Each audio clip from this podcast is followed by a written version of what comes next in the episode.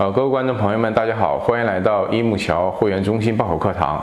我是跟大家很熟悉的刘老师。那么今天呢，我来跟大家讨论一个话题，就是在最近一段时间啊，呃，全国的高考改革呢如火如荼的进行，可能大家都有一个感觉，就是这个高考改革到底是为了谁呢？其实很多人说啊，高考改革呢是为了高校，高考改革呢是为了学生，也有人说高考改革是为了国家人才选拔。其实，在刘老师看来啊，高考改革都是为了所有的人。为什么这么来说呢？因为很简单啊，大家能够感受到一个问题，就是刘老师也在强调过一个比较严峻的现象，就是现在的大学生啊，毕业之后其实没有找到合适的工作是非常非常多的。那么数据呢，之前我也讲过，大概在那百分之七十左右。那么这么大一个数量是很可怕的一件事。首先呢，如果说大家都不能够从事自己本专业的工作的话，那么上大学的意义呢，也就是很渺茫。那另外还有一点呢，就是如果说大家不能从事自己特别擅长的东西的话，那么何来的这些叫人才呢？所以针对这些情况啊，国家近几年呢，也是在从人才选拔这个角度呢，希望能够真真正正的去选择选拔一些比较专门性的这种技术型人才。那么高考改革呢，其实也是由此应运而生的。比如说近几年比较流行的叫“三加三”或者是“三加一加二”。那么每个省市的情况不一样，但大体上呢，都是为了帮助咱们孩子去选择一些能够让他从事的这个相关行业和相关专业。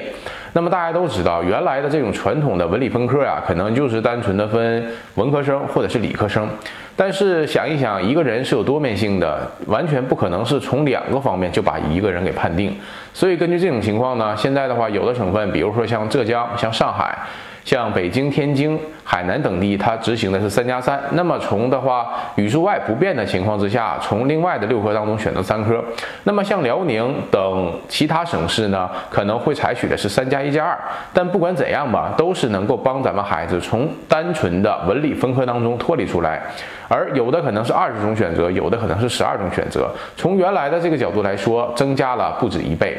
那么另外一点呢，就是说这些选科啊，其实针对于这些新高一或者新高二的家长呢，是一个比较难的问题，因为家长也不知道自己的孩子呢未来能够从事什么样的专业，或者是说从事什么样的工作，所以呢，新高考改革呢，它是有一套科学的理论依据的，比如说。一般情况之下的话，可能会帮助孩子做一些职业测评和学业测评。那么这些测评呢，很多家长说了，它的用处大不大呢？其实刘老师认为它是大的，因为有这么一句话叫“有总比没有强”。如果说一个孩子的话，最基本的这个测评结果不能够帮助他去选择专业的话，那谁又能帮他选择呢？因为有的时候真正了解自己的不是别人，而就是自己本身。那么在做测评的时候呢，也是孩子自己去答题。那么家长呢，并不是说在旁边做指导。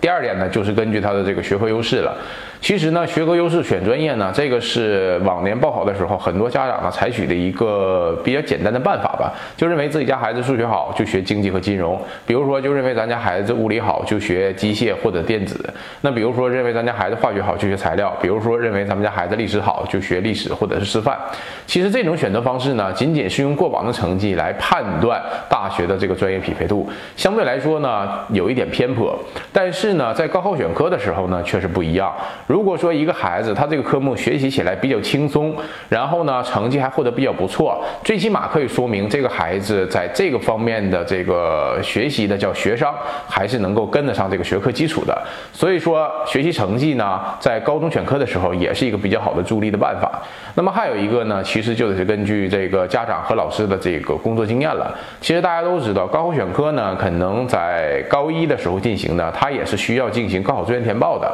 跟高考专业填报是一样的，因为需要把专业提前选出来。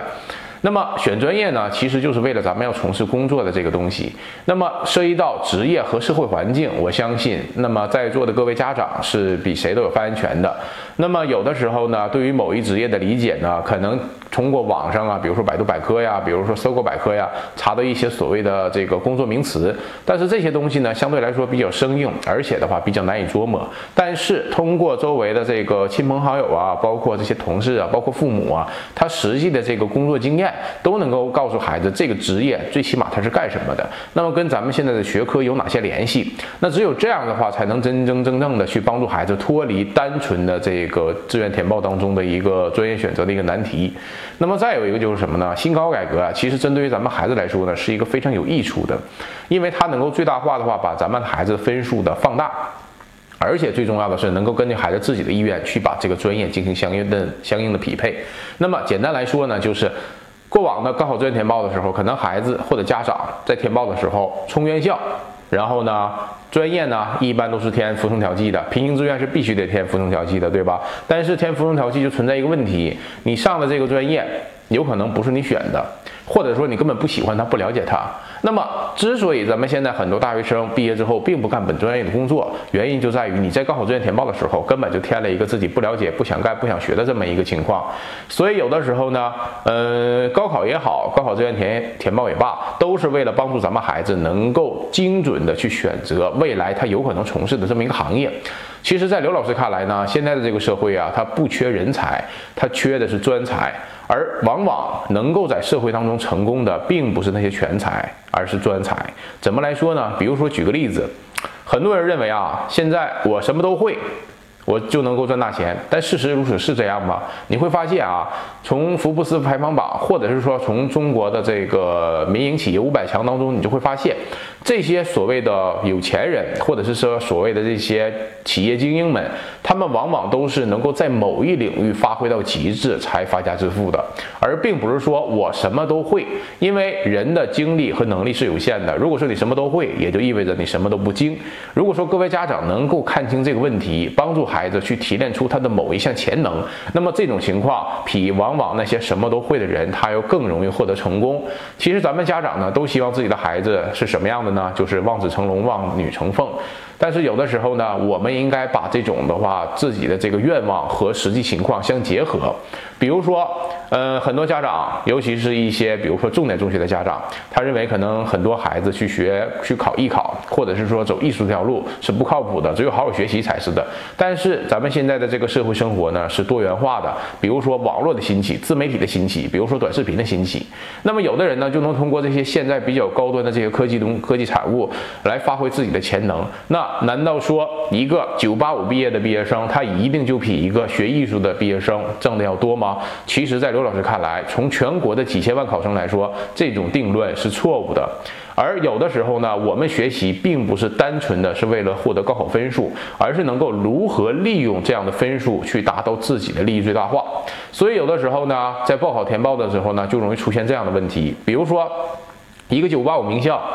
但是我念的一定是最差的专业，和一个二幺幺或者是省级重点的这个大学，但是呢，我念的却是王牌专业，而且符合咱们家孩子的实际情况。那如果说是你，你怎么来选择呢？所以说，教育部的今年近几年的这个相关高考改革吧，就是为了帮助家长和考生拨开迷雾，来选择真正的自己。其实世界上最难的一件事儿不是别的，就是认清自己。如果说各位家长和考生，你们能够早清的认清自己的情况，来把自己的学科发挥到极致，然后匹配到自己未来的职业的职业道路的话，我相信不管怎样，你都是成功的。那么今天的话，关于新卓建的这个高考话题呢，就先讲到这里同样，如果说在座的各位，你们对新高考，包括对志愿填报，包括对生涯规划等等相关问题，有这个相关意见或者问题的话，可以在咱们